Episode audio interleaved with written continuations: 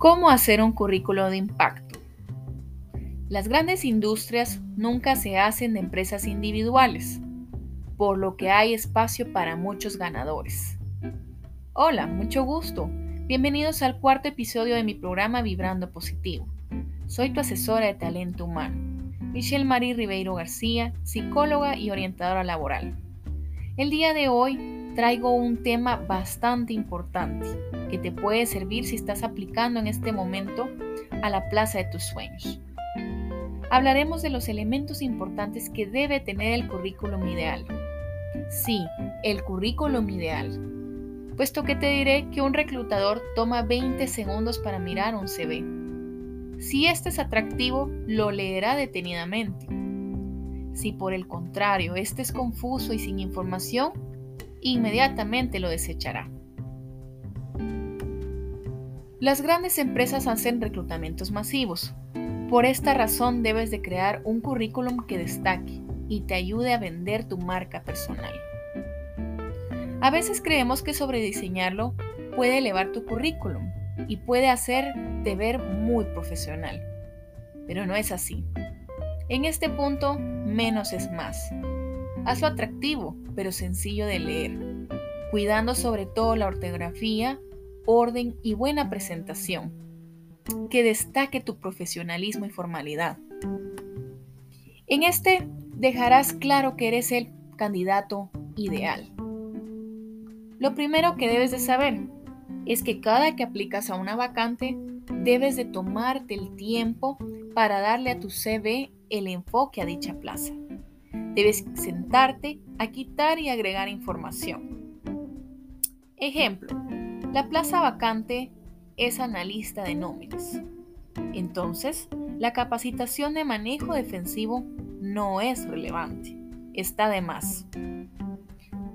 Te voy a recomendar una estructura que te será bastante fácil para que te guíes. Primeramente, es ideal de una a dos páginas o de una a tres, cuidando la redacción que sea fácil de leer. Elige una fuente y un tamaño legible y que sea bastante formal.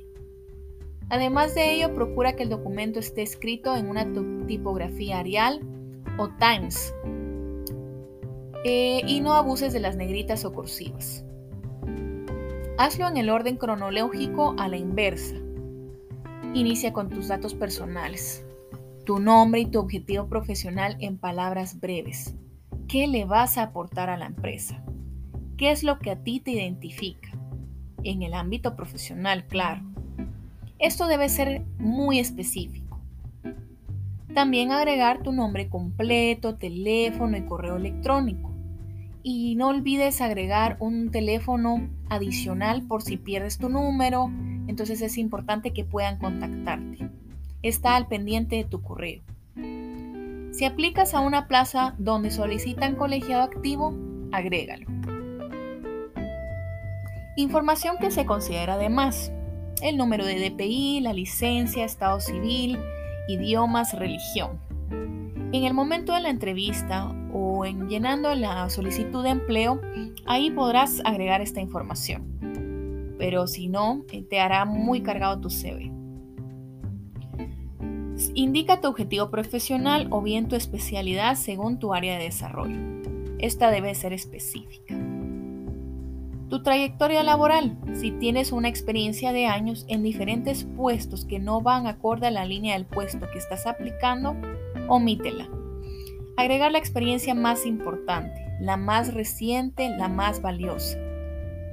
Por supuesto que todo forma parte de tu historia, pero en este punto vamos a sintetizar. Haz un resumen ejecutivo. Con cada experiencia indica empresa, puesto, tiempo laborado, logros significativos y aportes sustanciales a la plaza. Agrega competencias de habilidades duras y blandas. En síntesis, ¿qué habilidades posees que te harán destacar frente a otros candidatos? La educación, a la inversa. Agrega el último grado aprobado en la institución en la universidad donde hayas estudiado. En este apartado agrega los diplomas que has obtenido, siempre relacionados a la vacante y que sean de valor. Afiliaciones. pues estas son importantes sobre todo cuando demuestran que formas parte de un grupo o asociación del medio en el que te desenvuelves, pues se te muestra comprometido con tu desarrollo profesional. Siempre debe estar acorde a la plaza, si no es relevante, omítela. Es opcional eh, esto de agregar al grupo que perteneces, es opcional. Haz un CV limpio, la buena ortografía y redacción es impecable, vuelvo a repetirlo, esto es muy importante. Finalmente, los expertos recomiendan incluir una fotografía. Tómate una donde aparezcas como un profesional.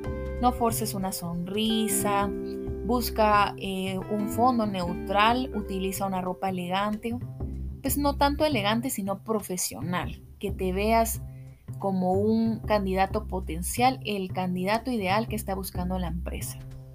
Arréglate, peínate. Si eres chica, no te maquilles demasiado. Muéstrate natural. Si lo envías por correo o lo subirás a una portal de empleo, envía tu archivo en PDF y escribe el nombre de la plaza a la que aplicas. Déjame decirte, un CV extenso termina denotando que el candidato no tiene claro las habilidades que posee y muestra inexperiencia. La regla de oro es menos es más.